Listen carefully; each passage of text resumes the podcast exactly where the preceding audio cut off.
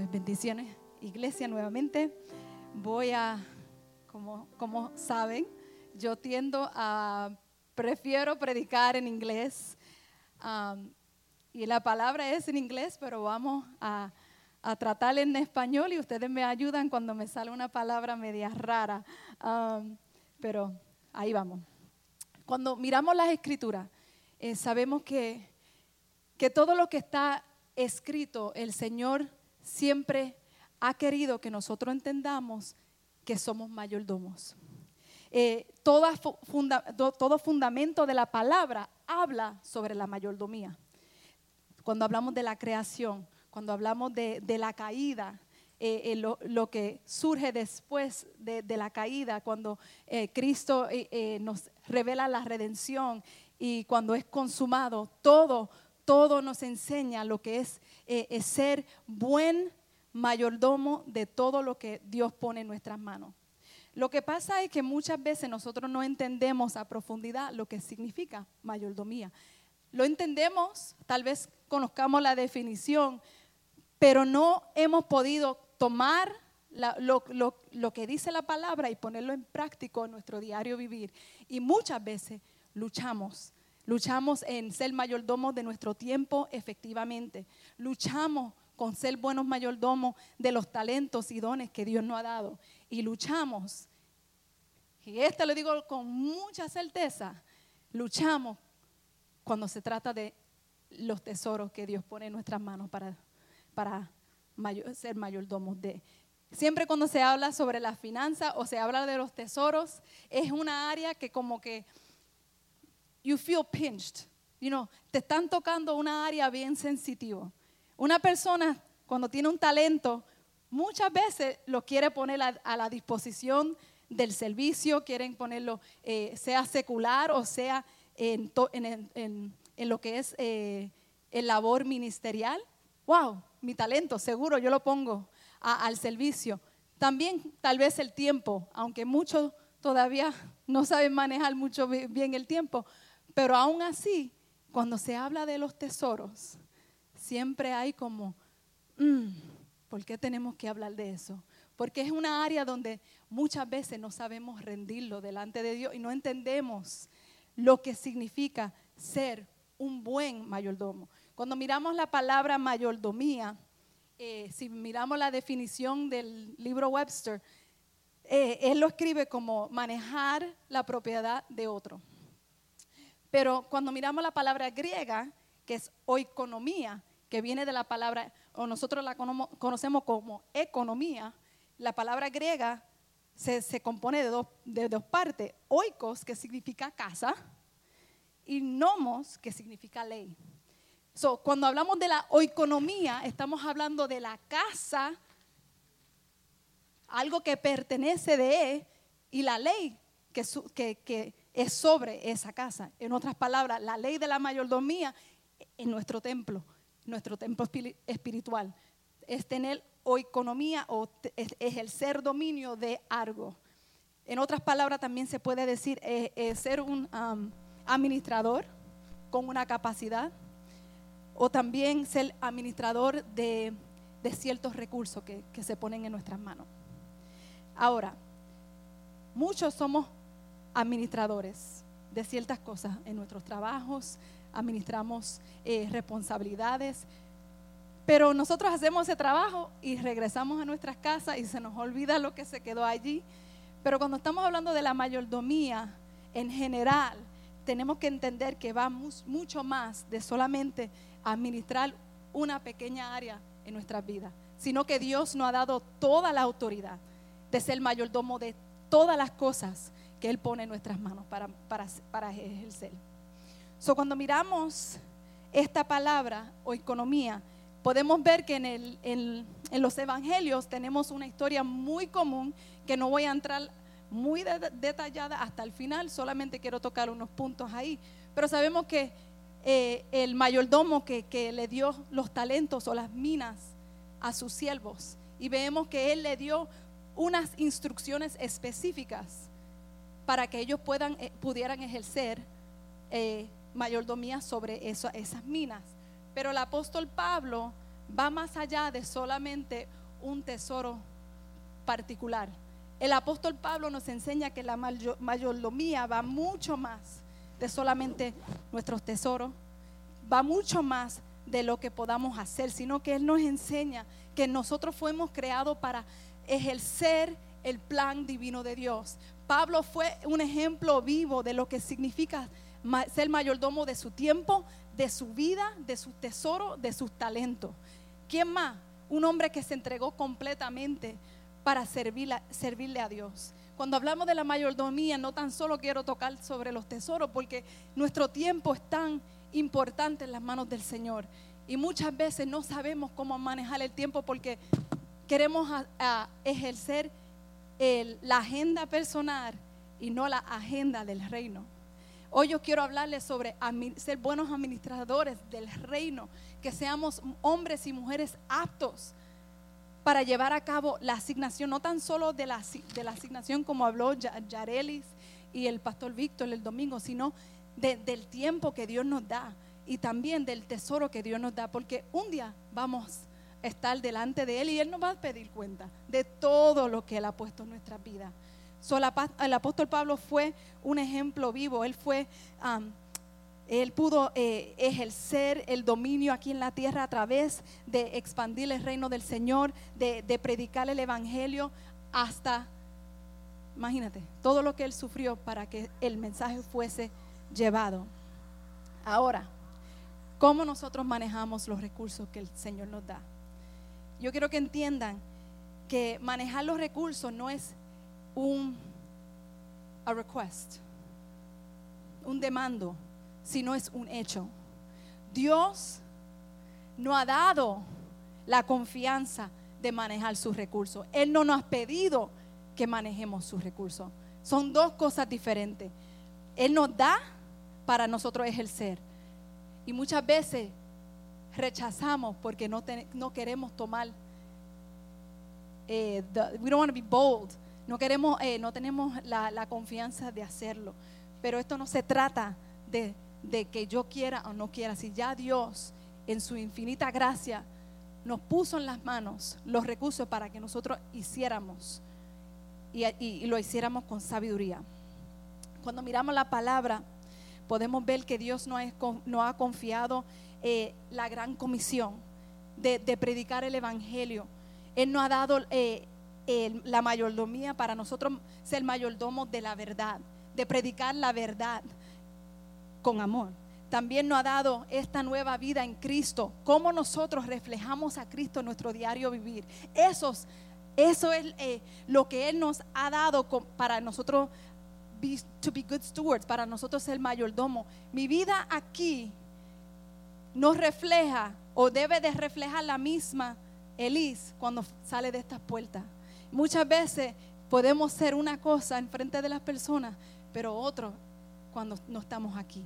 El, Dios nos ha dado e, e, esa responsabilidad. Él nos ha dado eh, lo que son los tesoros. Él nos ha dado posesiones que nosotros Muchas veces creemos que nos pertenece a nosotros, pero en la realidad no es así. Él nos ha dado eh, de ser mayordomos de nuestras familias, de las instituciones, de ser parte del cuerpo del Señor. Él nos ha dado eh, la capacidad de tener talentos, tesoros y más de eso los dones espirituales y cómo nosotros manejamos lo que Él pone en nuestras manos. La pregunta que yo tengo para ustedes en esta noche How well are you doing with the trust that God has given you? ¿Cómo tú estás haciendo con la confianza que Dios te ha dado de ser mayordomo? Eso es una pregunta que nosotros nos tenemos que hacer. Porque cada día eh, estamos creciendo en el conocimiento. Y si no entendemos que somos mayordomos de todas las áreas y creemos que, ok, Dios, tú puedes entrar aquí, pero no, por favor no toque aquí. O muchas veces cerramos nuestra mente o nuestro corazón para no entrar en tópicos que nos duele. Pero la palabra dice que Cristo vino a restaurarnos todo por completo, no mitad, no al, nivel que yo lo permita, sino que Él vino a restaurar todo, en todo. So, cuando entendemos la verdadera ah, significación de, la mayordomía, vamos a poder poner en práctico lo que el Señor nos quiere enseñar a través de su palabra.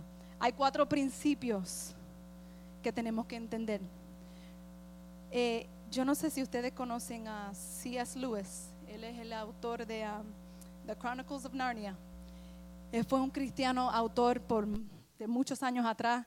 Um, un buen ejemplo, si no han visto la película, es una buena película y el libro también. Pero él dijo esto, cada facultad que ustedes tienen, el poder de pensar o eh, en los movimientos que puedan ejercer en sus um, limbs, hombros, son dados por Dios. Si tan solo tú dedicarías cada momento de tu vida exclusivamente al servicio, tú no le vas a dar nada que ya no era de él del principio. En otras palabras, si dedicamos todo lo que somos, en realidad siempre fue de él. Y solamente estamos haciendo lo que fuimos creados a hacer. Su primer principio de la mayordomía es el principio de quién es el dueño. The ownership principle. ¿Quién es el dueño? La palabra dice en Salmo 24, 1 al 2, dice que la tierra es del Señor y todo lo que en él, habita. Todo es del Señor, dice el, el- el salmista. Más allá en Salmo 50 también dice, verso 10 al 12, que todos los animales del bosque son de Él. Y aún el ganado de las cuestas. Cada ave de las montañas fueron creadas por Él. Todo es mío, dice el Señor. Cuando entendemos que no somos dueños de nada, que Él es el dueño de todo. Y ponemos el principio primero, que Él es el dueño de todo. Desde el principio, cuando Dios creó a Adán, lo puso en el huerto para qué? Para trabajar. No vino para que Él, él se refrescara, no. Él, tuvo- él tenía una asignación que hacer, que fue nombrar los animales y, labrar la, la tierra. Y muchas veces pensamos que porque tenemos lo que tenemos es, por nuestro trabajo fuerte. Yes, gloria a Dios porque trabajamos, porque es parte de, de nuestro deber. Pero no es porque yo, yo soy tan tremenda que, que this is, this is, I'm all that because I have this job. O yo tengo esto por lo que yo he esforzado con mi propia sudor. No, todo es del Señor. Dios es dueño de todas las cosas y nosotros somos los que Dios nos ha dado el privilegio de manejar, de ser am, administradores y actuamos en su poder, no en el de nosotros, aunque hemos recibido el poder por el poder de Él habitando en nosotros, que nos da la habilidad de administrar todo lo que Él pone en nuestras manos con sabiduría. So, la mayordomía expresa obediencia. Cuando somos buenos mayordomos, automáticamente tú eres considerado obediente, porque estás escuchando la palabra del Señor, poniéndolo en práctico y caminando en, en lo que Él ha dicho. Cuando Él habla de la administración y, pone- y cuando lo ponemos en obediencia, todo sale, todo sale bien. Es cuando, es cuando queremos ser rebeldes, ¿verdad? Que, que las cosas no salen como nosotros queremos y nos preguntamos el por qué. La mayordomía es el compromiso de uno mismo, de nuestras posesiones, al servicio del Señor. Reconociendo que Él es el que tiene todo el derecho, todo el control sobre todas las propiedades que nos ha dado. Yo en mi trabajo soy mayordoma. Mayordoma es una palabra. I am a steward de más de 30 millones de dólares. Eso no me pertenece a mí. Cuando uno va a administrar algo y reconoce que Dios te ha dado la sabiduría para hacerlo, uno lo hace con mucho temor, con mucha obediencia y con mucha oración. Yo me recuerdo un tiempo cuando las cosas no estaban buenas en mi compañía, en la compañía, y, y yo le oraba al Señor que Él me pusiera en ese lugar como José. Que cuando yo tocaba o tocaba los papeles, la, finanza, la computadora, todo lo que tocare ser- sería prosperado. Y había tiempos que yo miraba, yo decía, este mes vamos a estar en un déficit. Pero oraba y de la nada había ganancia. Y yo decía, Señor, es que tú estás sobrando aquí. Yo, yo no sabía cómo, pero yo sabía que a través de la oración, a través del creer que yo era José en ese lugar, Dios hacía milagros. Pero yo entendía que no me, no me pertenecía a mí. Y, aún, y, por eso es tan importante en nuestros trabajos que cuando Dios, nos da una responsabilidad, lo hagamos como si fuese siempre para Él. No como, ah, este jefe no se va a darle cuenta que you know, uno, uno cambia unos números aquí. No, uno tiene que eh, tener esa honestidad y entender que el dueño va a pedir cuenta. So, en nuestra vida personal, todo lo que Dios pone en nuestras manos, cuando lo miramos con el lente de esto es tuyo, Dios, aún lo más mínimo, esto es tuyo. Y te voy a agradar con, con lo mínimo, pero te lo voy a agradar con, con todo lo que soy. Vas a ver cosas hermosas que Dios va a hacer. Va. En Deuteronomio, eh, Dios le habla al pueblo de Israel le dice, en capítulo 8, versículo 17, dice, mi poder y mi fuerza, yo te he dado el poder y la fuerza para producir ganancias. ¿Cuántas veces nosotros no hemos escuchado personas que dicen, ya, yo, yo, yo he hecho esto, yo, yo he podido alcanzar esto, y siempre están hablando del yo, yo, yo, de lo que ellos han alcanzado? Sí, pero la palabra dice que yo te he dado el poder, yo te he dado la fuerza para producir ganancia. Recuérdate del Señor tu Dios, porque Él fue el que te dio el poder para ser exitoso. Cuando nosotros sabemos que Él es el dueño y Él nos da el poder para ser exitoso, vamos a estar tranquilos, porque Él está con nosotros y entendemos que lo que Él ha puesto en nuestras manos lo vamos a hacer por su mera gracia. Pero el momento que nos olvidamos y, asumimos que todo lo que tenemos es de nosotros, aún el tiempo que tenemos, aún los talentos, ¿cuántas veces el Señor no, no nos ha pedido un poquito más? Un poquito más de, un, de, de oración, un poquito más del servicio al Señor. Pero les ponemos excusa. Pero Señor, tú sabes que estoy cansado. Pero el Señor, tú sabes que ya no tengo tiempo. Mira, mi agenda está tan llena. Y Dios está diciendo, hay algo mal con la agenda tuya. Porque mi agenda es mayor que todas las agendas. Y hay veces que colocamos cosas en nuestra agenda, pero no son las que Dios quiere que nosotros coloquemos ahí. So, tenemos que reconocer primeramente que Él es dueño. Principio número dos, el principio de la responsabilidad. Aunque Dios, la palabra dice en primera de Timoteo 6, 17, dice, les digo a los ricos en este presente que no sean arrogantes ni pongan su, su esperanza en las ganancias, porque son inciertas. Pero les digo que pongan su esperanza en Dios, quien es el que abundantemente da todo para nuestro gozo. No dice que Él nos, in English it says, He provides us everything for our enjoyment. Que Él nos da todo para nuestro gozo, pero no significa que Él no ha dado todo para nosotros mismos, sino que Él nos ha dado lo que nos ha dado para nosotros deleitarnos en Él. Hay una gran diferencia entre en deleitarte en lo que le pertenece a otro, en que decir que esto es mío porque yo lo hice con mi propia fuerza. Es una gran diferencia. Y lo que quiero decir es que hay una responsabilidad de reconocer que cuando Dios nos demanda o nos da, no es para nuestro propio beneficio. Hay una responsabilidad de lo que Él ha dado, como les dije, las tres T, talento, tesoro y, tiempo. Todo hay una responsabilidad. No podemos menospreciar todo lo que Dios nos ha dado y lo que Él ha pedido que nosotros usa- usamos para su gloria. Fuimos llamados para manejar los recursos del Señor. Aunque Él nos ha confiado a cuidar, a desarrollar y entretenernos en lo que Él nos ha dado, siempre recordar que esto es por su mera gracia. No es porque se, nos debe. Hay una ilustración de una niña que la mamá le da un dólar y una peseta.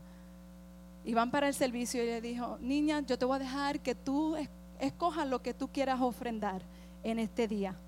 No, no le dijo nada. Y al final, cuando se terminó el servicio, le pregunta, niña, ¿qué, qué, le ofrendaste al Señor? Ella le dijo, bueno, le di la peseta. Porque el pastor dijo que Dios bendice al dador alegre. Y ella le dijo, pero ¿por qué tú dices eso? Porque me sentí alegre dar la peseta y no el dólar. Y muchas veces somos así, nos sentimos alegres en lo poco, en lo poco que podemos dar, porque lo mucho nos cuesta. ¿Cuántas veces lo mucho que nos cuesta? Él nos ha dado todo lo que tenemos, porque Él lo ha deseado así para cumplir su propósito. Hay siete razones por qué Dios no ha hecho responsable de, ser mayordomo de todo lo que ha puesto en nuestras manos. Primeramente, Dios quiere que nosotros entendamos que en medio de, de, la mayordomía y el desarrollo de la responsabilidad, tu carácter está siendo formado. Si Dios no forma nuestro carácter, si no nos toma como el barro en las manos del alfarero y forma las áreas que nos duele, nunca vamos a entender, nunca vamos a tener el gozo y el placer de saber lo que es dar un poco más o dar más allá. Yo, yo he testificado muchas veces en esta área que para mí fue difícil dar más allá. Y no fue hasta que Dios trabajó en mi vida y yo pude ver la mano del Señor cuando yo daba más allá de lo que yo quería. Porque el problema que yo siempre digo, que cuando tú trabajas con finanzas, tú eres bien conservative, you're stingy. Yes. Te pones bien mm, mirando todos los, números y, y, siempre está mirando más allá de lo que pueda suceder. Frugal, no, ¿cómo se dice en español eso?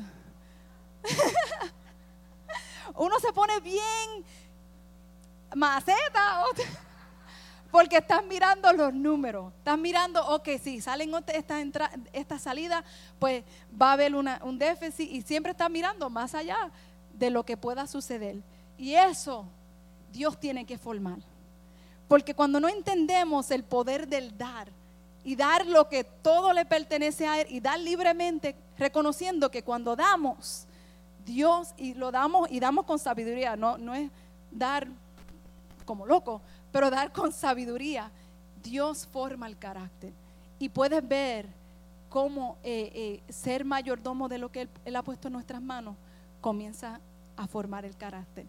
Somos más sensibles a su voz. Somos más sensibles a la necesidad. Escuchamos algo y ya el Espíritu Santo está. Eso es para ti. Tú tienes que dar de tu tiempo, dar de tu tesoro, dar de tu talento. No hay nadie en, en esa área, vamos para allá. ¿Qué yo puedo hacer para servir? ¿Qué yo puedo hacer para poder bendecir a otro que esté pasando por una necesidad? Pero no es hasta que ese carácter sea formado que verdaderamente no vamos a experimentar ese gozo de, de dar más allá. Segundo, Dios quiere desarrollar un compromiso en nuestras vidas. Cuando entendemos que es el principio de la responsabilidad, por ende ya eh, vamos a, caminar en un compromiso. Cuando yo sé que estoy responsable de algo, obviamente el compromiso tiene que ir a la par. Porque no me van a entregar nada si yo no sé manejarlo, si soy irresponsable. Pero el compromiso te forma a ser responsable. Por eso el, pastor Víctor decía el domingo, no sabes cuál es tu don, comienza a servir, comienzas a hacer algo, porque en el hacer Dios te va a dar el placer en hacer y vas a tener el gozo para poder encontrar lo que Dios verdaderamente quiere que tú desarrolles en el ministerio y en la vida que Él te ha dado. Número tres, él quiere que cada día la responsabilidad nos forma a su imagen. Cada día estamos siendo formados a su, imagen.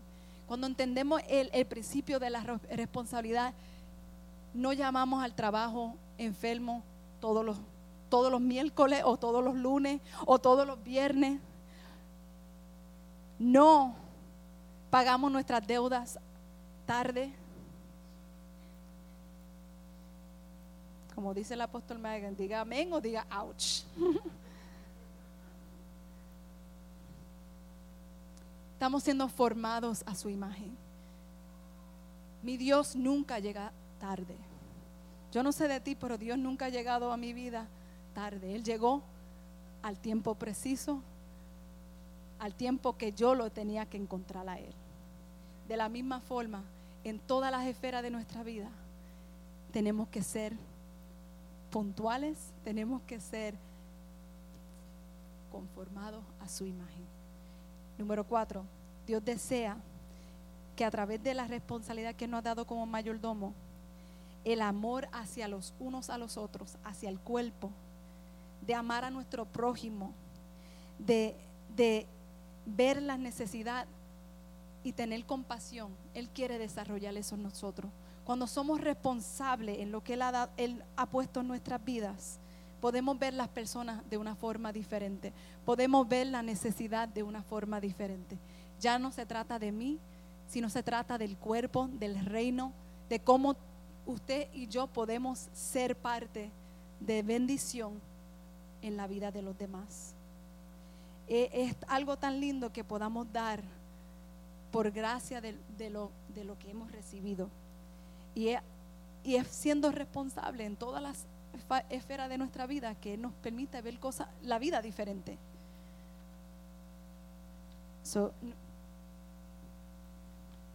Número 5 nos da eh, la mayordomía sobre, sobre un llamado. Él tiene un llamado para cada uno de nosotros. O, o tiene eh, un plan que se forma del parte del eterno plan, pero cada uno de nosotros componemos parte de, ese gran plan. Y cuando somos responsables, pues Dios nos puede dar más. Nos puede dar más allá. Pero cuando somos irresponsables, lamentablemente es difícil para, para Dios darnos más. Y cuando hablo de eso, estoy hablando de todas las esferas de, de nuestra vida. Si somos irre- irresponsables en nuestra casa, vamos a ver necesidad en el hogar. Si somos irresponsables en nuestros matrimonios, va a haber problemas en el hogar. Si somos irresponsables, como les dije, pagando sus deudas, va a haber problemas con sus deudores. Va a haber las llamadas. Si somos irresponsables con el tiempo, cuando venga el tiempo malo, no tiene depósito en el cielo, porque no no ha sacado tiempo para intimar con el rey de tu vida. So, cuando hablamos de la mayordomía, eh, se compone de tantas esferas de nuestra vida que tenemos que, entender que Dios nos ha dado un llamado especial para único para cada uno de nosotros, pero es de nosotros ser responsable con lo que ya Él te ha dado ahora, para que Él te pueda dar más. Número 6. somos responsables de la gran comisión. ¿Cómo está tu vida en tu trabajo? ¿Cómo está tu vida cuando vas para el supermercado? ¿Cómo está siendo sal y, y luz fuera de estas cuatro paredes? Porque Dios no va a pedir cuenta. El Evangelio es predicado por testigos como tú y yo. Y muchas veces no tenemos que decir nada de nuestros labios, sino que nuestros hechos hablan más que palabras. Número siete, somos mayordomos en celebrar la gloria del Señor y la manifestación de su reino aquí en la tierra. Y es, a través de, de usted y yo en ejercerlo. Con, con todo lo que nos ha dado, glorificarlo, honrarlo, adorarlo, porque Él es digno de esa expresión de gloria. Amén. Número tres, principio, la acontabilidad. Un mayordomo maneja las posesiones de los demás. Todos somos mayordomos del tiempo, talento y tesoro, como ya, yo he dicho. Pero nos va el Señor nos va a pedir la cuenta de lo que Él ha, ha puesto en nuestras manos. Por eso muchas veces cuando una persona me viene y me dice que ya se quiere rendir en la responsabilidad que Dios le ha dado, yo le digo, ¿estás siendo movido por tus emociones o tu condición o estás siendo dirigido por el propósito? Cuando somos dirigidos por el propósito, entendemos que sí, esta carne sufre. Entendemos que hay momentos que sí uno se cansa. Pero porque no soy dirigida por mi condición presente, no lo dejo afectar el propósito que Dios tiene por delante. Eso es bien importante. Dios nos va a pedir a cuenta con todo. Y muchas veces no queremos pensar así. Sabemos que estamos en la gracia y gloria a Dios por eso. Pero no significa que, que no va a haber a contabilidad de nuestras vidas y todo lo que hicimos aquí en la tierra. Tú sabes que en el trabajo siempre te dan un review, ¿verdad? Muchas veces te dan un, un ¿cómo se dice review en español? una evaluación. ¿Para qué son las e-, evaluaciones? Para mejorarse, para asegurarte que está haciendo la calidad del trabajo que requiere el jefe, el mayor, el, el jefe, el dueño. De la misma manera, Dios nos va a pedir cuenta de lo que Él ha puesto en nuestras manos. Sabemos, como le dije anteriormente, en Lucas capítulo 19 habla de un, un, dueño que le da minas a sus siervos. Necesito tres personas, rapidito, tres personas que sean los ejemplos de diez hombres que recibieron minas.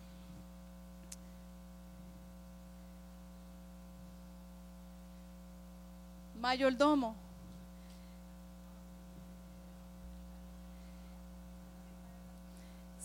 Si alguien lo tiene, Lucas 19, que me lo pueda leer duro en español, sería una ayuda grande para mí porque lo tengo en inglés. Pero en Lucas, capítulo 19, habla de un dueño. ¿Lo tiene alguien en español? ¿Lo quiere leer, Noemi? No, del versículo 11.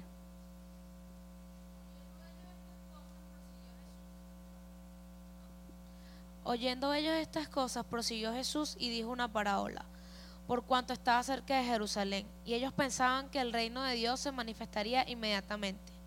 Dijo pues, un hombre noble se fue a un país lejano para recibir un reino y volver, y llamando a diez siervos suyos le dio diez minas, y les dijo, negociad entre tanto que vengo. Pero sus conciudadanos le aborrecían y enviaron tras él una embajada diciendo, no queremos que este reine sobre nosotros.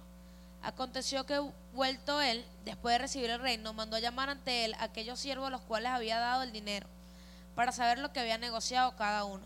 Vino el primero diciendo, Señor, tu mina ha ganado diez minas. Él le dijo, está bien, buen siervo, por cuanto en lo poco me has sido fiel, tendrás autoridad sobre diez ciudades. Vino otro diciendo, Señor, tu mina ha producido cinco minas. También este dijo, tú también sé sobre cinco ciudades. Vino otro diciendo, Señor, aquí está tu mina, la cual he tenido guardada en un pañuelo, porque tuve miedo de ti por cuanto eres hombre severo que tomas lo que no pusiste y ciega lo que no sembraste. Entonces él le dijo, mal siervo, por tu propia boca te juzgo. Sabías que yo era hombre severo que tomó de lo que no puse y que es ciego de lo que no sembré. ¿Por qué pues no pudiste mi dinero en el banco para que al volver yo lo hubiera recibido con los intereses?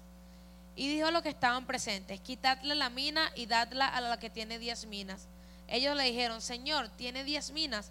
Pues yo os digo que todo el que tiene se le dará, mas al que no tiene, aún lo que tiene se le quitará. Y también aquellos mis enemigos que no querían que yo reinase sobre ellos, traerlos acá y decapitarlos delante de mí. Amén. So aquí vemos eh, el, el dueño que le da diez minas a cuántos hombres. ¿Cuántos hombres fueron? Eran diez hombres. Que te pone a pensar más allá, ¿verdad? Porque solamente se dirigió a tres. Vemos que los, los demás no se querían someter en su, bajo su autoridad. Eso es la realidad. Por eso solamente quedaron tres. Ahora, Él viene a dar, el principio número 3 dije, de la mayordomía que van a, nos van a dar, pedir cuenta, ¿verdad? Un día el Señor va a decir, sierva, ¿qué tú hiciste con el tiempo, tu talento y tus y tu tesoro? Vemos tres hombres. El primero, ¿quién tiene los diez? Este buen siervo. buen siervo y fiel. Principio número cuatro. Recompensa. Cuando somos fieles mayordomos ah, o infieles mayordomos, hay una recompensa. Puede ser recompensa positiva o puede ser una recompensa negativa. So, el siervo número uno. ¿Tenía cuántas minas? ¿Cuántas minas, cuántas minas me, entregó?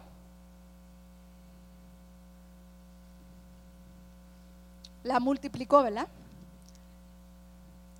Cinco y entregó diez. So la multiplicó. ¿Qué dijo el Señor? Le dijo, primeramente le dijo, buen siervo, buen y fiel siervo. So, cuando somos buenos mayordomos, hay una recompensa de reconocimiento. Dios, eh, el Señor reconoció su inversión y lo reconoció en público. Le dijo, fiel y buen siervo.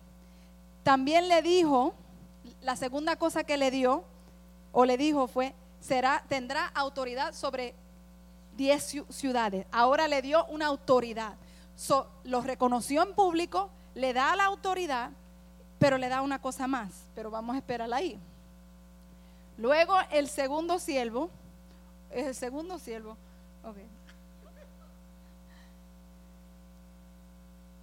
¿Cuántas minas? El, el, el so, a total, right? ¿Qué le dice a él?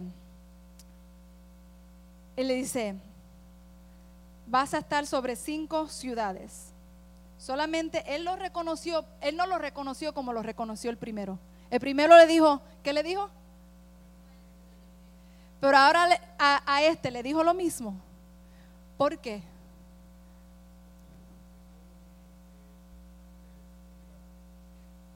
El labor que hizo este, él lo hizo a mitad. Muchas veces eso representa nosotros en el camino.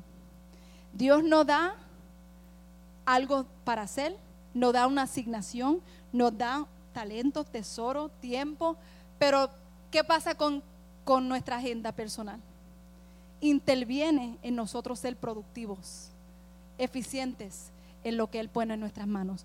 So, Él en su delay, como muchos, ¿verdad? Que empiezan la carrera lento y como que esa carrera está lenta y lenta y lenta y no alcanza lo que alcanzó el primero.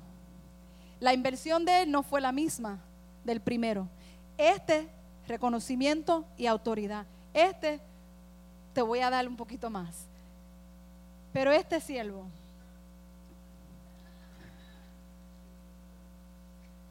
¿qué hizo con su mina? La escondió, la puso debajo de una pañuelo porque tenía temor. Hay veces que tenemos que cuidarnos del temor. El temor paraliza aún en la finanza. Se supone que yo estuviera hablando de finanza. Muchas veces no querer ver el panorama que estamos viviendo financiero nos mantiene escondiendo y no ser productivo en lo que Dios quiere que hagamos. El temor a ver la realidad de nuestra finanza, ahora me moví a finanza porque muchas veces las personas se quedan endeudadas, se quedan frustradas, porque para ponerlo en un papel y ver la realidad, hay tanto temor que prefiero esconderlos bajo un pañuelo y que el próximo mes pueda yo tratar de pagar esa deuda, seguir en la misma, el mismo ciclo financiero y nunca salir de ahí. Dios no nos creó para vivir cheque de cheque, no nos creó para estar endeudados y no nos creó para manejar los recursos financieros erróneamente. Ahora vamos a hablar de talento porque yo sé que siempre las finanzas es algo bien sensitivo. El tesoro lo escondió. ¿Y qué pasó? ¿Qué fue lo que, que el Señor... ¿Cuál fue la tercera recompensa de este? Lo poco que tenía este, se lo puso a, este. Porque fue fiel, fue productivo. Pudo entender que aunque sabemos que el rey era malo, en este caso el rey era malo, el rey que nosotros servimos es bueno y mucho más que bueno es perfecto. So, cuando Él nos da la habilidad para hacer, no, no lo hagamos con reprocho, no lo hagamos con refunfuñando. Si, si nos quejamos en el trabajo que Dios ha puesto en nuestras manos, tenemos que tener cuidado. Porque esto se hace por pasión y no por obligación. Gracias. Se pueden comer los dulces.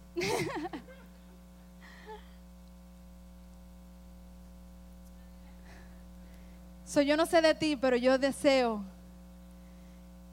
que Dios pueda recompensar la iglesia en pública por lo que Él ha puesto en sus manos, porque hemos sido productivos, porque hemos entendido que este reino le pertenece a Él y nosotros somos los que llenamos la tierra del conocimiento de Él.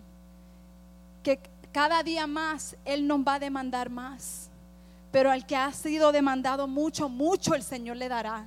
Tal vez tú pienses que no puedes con lo que tienes lo que estás enfrentando en el, día de hoy.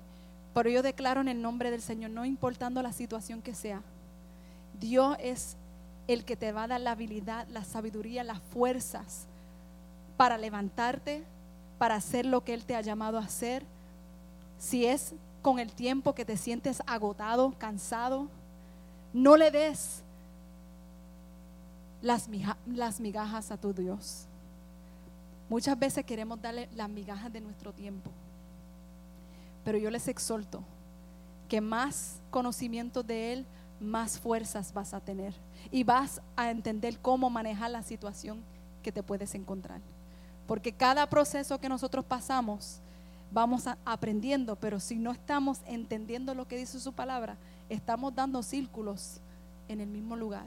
Y Dios quiere ayudarte, fortalecerte en medio de, de, de, cualquier circunstancia. Si es la, la finanza, como les dije, haga un presupuesto. Comienza a ver dónde, dónde está invirtiendo su dinero. Tenía un PowerPoint, pero no, no va a dar tiempo para entrar a eso. Otro día lo, lo, hacemos. y si es tu talento que has enterrado, que has decidido que otras cosas toman prioridad de la, de la agenda, de la asignación del reino, evalúa qué estás haciendo, evalúa su agenda, evalúa, porque Dios te dio ese talento, ese don, no para ti, sino para administrarlo, para ser ah, buen mayordomo de lo que Él te ha puesto en las manos. Vimos que todo lo que sembramos, cosechamos, ¿verdad? Todo lo que tú siembras vas a cosechar. Termino con esta ilustración hubo un, carpintero que ya estaba a punto de retirarse de, la industria de, hacer casas. Y él le dice al, jefe, estoy listo para, para retirarme, ya estoy cansado. Él sabía que ya no iba a tener el mismo ingreso que tenía antes, pero él dijo, voy a sobrevivir.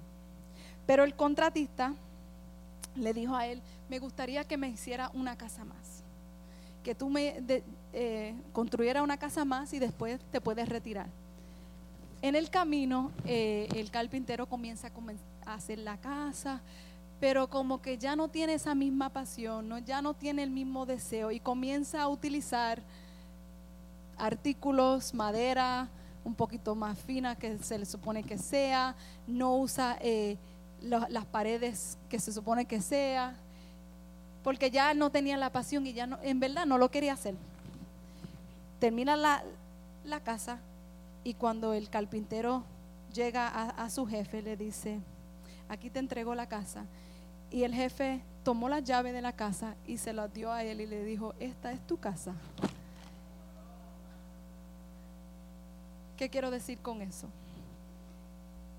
Él podía hacer la casa que él quisiera, hermosa, con, dedicando todo su tiempo, toda la pasión, todos sus esfuerzos, pero porque en el transcurso del camino se cansó, se fatigó, ya no tenía la misma pasión. Le dio las migajas en la construcción. Él vino a cosechar lo que él sembró. Esa casa era para él. Y se supone que la hiciera hermosa, bella, pero como no sabía y como dijo esto para otro, dio las migajas. En el reino de Dios, como mayordomos de todo lo que Él pone en nuestras manos, que seamos sabios, que seamos apasionados por la causa y que le sirvamos y demos con gozo y trabajemos para que podamos juntos expandir su reino. Bendiciones.